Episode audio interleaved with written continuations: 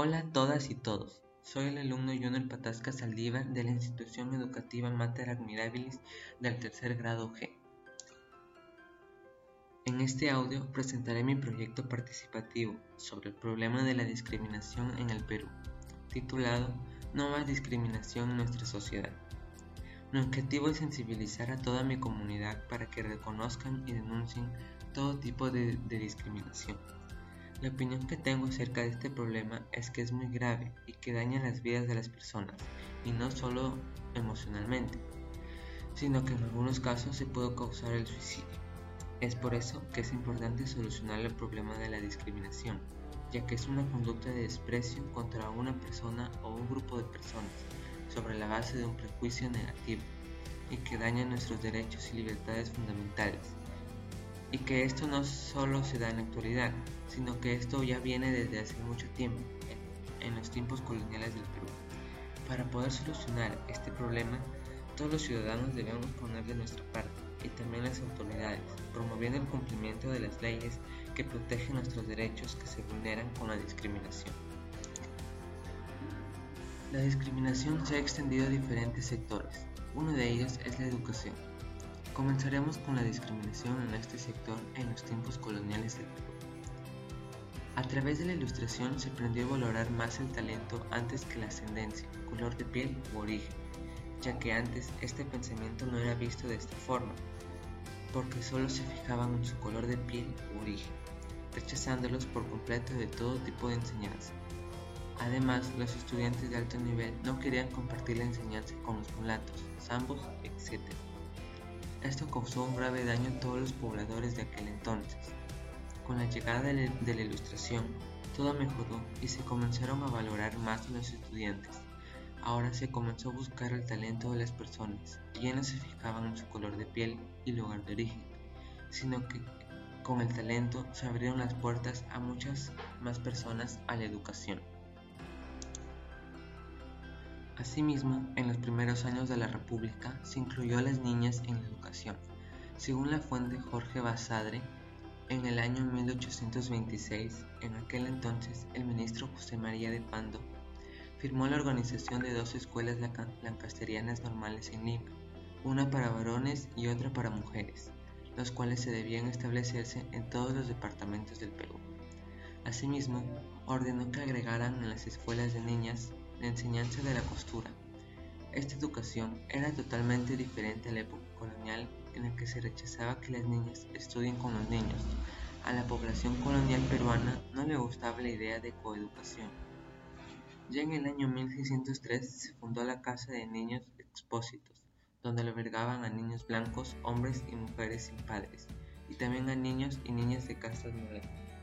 Pero a ellos se les daba una educación distinta dando más privilegios de estudio y trabajo a los blancos.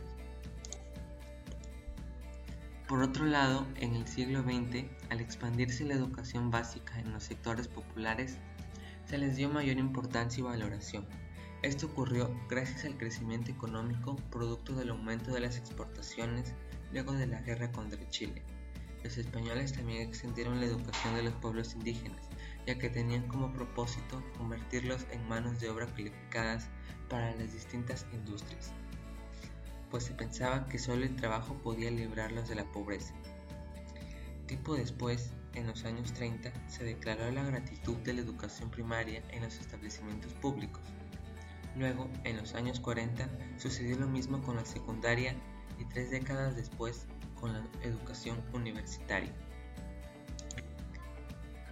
En la actualidad, la UNESCO y la Ley General de Educación coinciden en que la educación debe ser equitativa. Esta última menciona en el artículo 8 que la equidad que garantiza a todos iguales oportunidades de acceso, permanencia y trato en un sistema educativo de calidad. Con lo cual podemos decir que en la educación de la actualidad no debe existir ningún tipo de discriminación, ya que este es un derecho fundamental de todas las personas y que ahora existen leyes que respaldan a la no discriminación, ya que eh, antes esos controles no eran efectuados en los tiempos coloniales del Perú y el Estado poco a poco está intentando erradicar la discriminación de nuestra sociedad. Por último, con el pasar de los años se ha visto claramente el cambio de la discriminación en la educación, ya que en los tiempos antiguos se prohibía la enseñanza a las personas de color de piel o lugar de procedencia distinto, lo cual esto hoy en día tiene una sanción penal y se han implementado leyes para cumplirla. Ahora seguiremos con el nombramiento de algunas leyes que existen a nivel nacional. Una de estas es la Ley número 28867, artículo 32.3, al que promueve el derecho a que, si somos discriminados, el agresor tendrá una pena preventiva de libertad no menor de dos años ni mayor de tres, con prestación de servicios a la comunidad. Otra ley es la número 26842, artículo 15 el que menciona que todas las personas no deben ser discriminadas por padecer alguna enfermedad o discapacidad.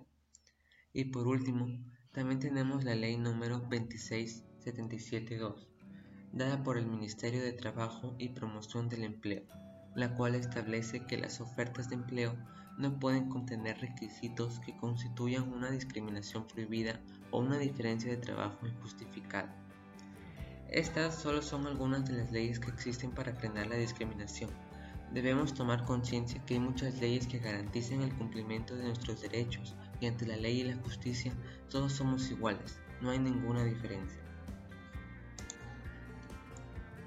A continuación se presentan los resultados de una encuesta realizada en el año 2019, la cual da a conocer que el 53% de la población considera que los peruanos son racistas o muy racistas, y que incluso un 8% se percibe a sí mismo como tal.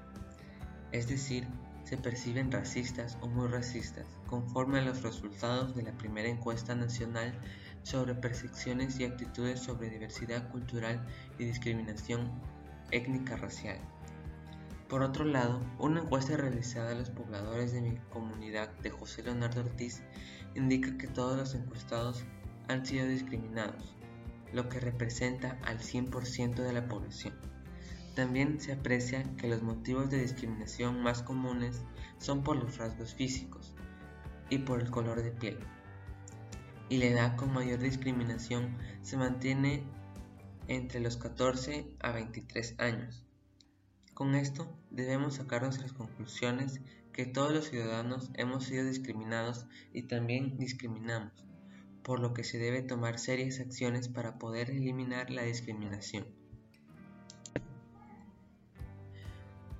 Ahora te invito a escuchar una noticia sobre discriminación ocurrida en Puno, la cual tiene por título Acusan a trabajadores de Ripley Juliaca de discriminar a niños y echarlos de la tienda. Un ciudadano reportó un acto de discriminación por parte de los trabajadores de la tienda por departamentos Ripley, ubicada en Juliaca.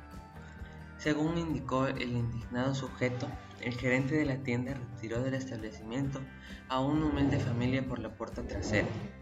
Según se aprecia en el video colgado en redes sociales, un ciudadano acudió junto a la familia a la tienda para comprar unos juguetes a los niños con dinero de las donaciones de los pobladores. Sin embargo, jamás imaginó que los colaboradores de la tienda arruinaran el movimiento mágico a los pequeños y los retirarían del lugar.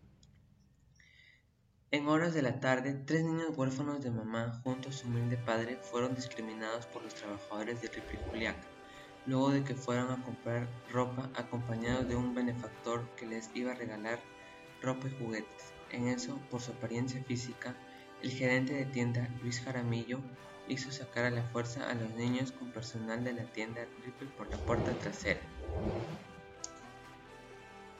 Esto ha sido una conducta muy indignante por parte de los trabajadores de la empresa Ripple, ya que no se debieron portar de esa forma ante los ciudadanos de un lugar de procedencia distinto. Ellos se merecían el mismo trato que los demás. ¿Y tú qué piensas? ¿Opinas que el trato que les dieron a los pobladores de Puno estuvo correcto? Por otro lado tenemos el comentario de la doctora Ana Proxy, presidenta de la Sociedad Peruana de Genética Médica. En una entrevista señala que los estudios moleculares recientes confirman que las razas humanas no existen. Añade que el cambio de paradigma se produjo cuando se descubrió la composición genética del ser humano. Ahí no está escrita la raza, sino todos los seres humanos. Compartimos los mismos genes. Hasta hace unos años se pensaba que éramos 99,9% idénticos. Hoy se sabe que es un poquito menos, pero igual se trata de un porcentaje mínimo que nos diferencia. Explica Proxel que a pesar de que somos genéticamente iguales, nadie es exacto al otro. estas diferencias, sin embargo, no hacen a nadie inferior ni superior. Bien, hasta ahora hemos tocado la información de la discriminación en la educación en los tiempos coloniales del Perú. También se han mencionado algunas leyes que resguardan nuestros derechos a no ser discriminados. Además, se han dado los resultados de una encuesta realizada a nivel nacional y en mi comunidad de José Leonardo Ortiz.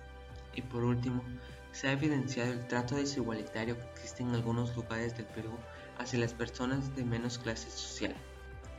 Toda esta información ha sido juntada para que puedas reflexionar acerca de lo mal que hace la discriminación a nuestra sociedad. Bueno, eso ha sido todo.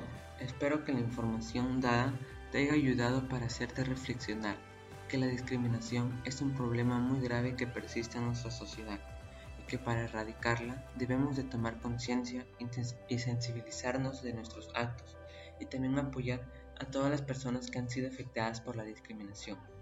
Espero te haya gustado la información dada y también te pido que compartas la información con tus familiares y amigos para que más y más personas puedan tomar conocimiento del problema de la discriminación.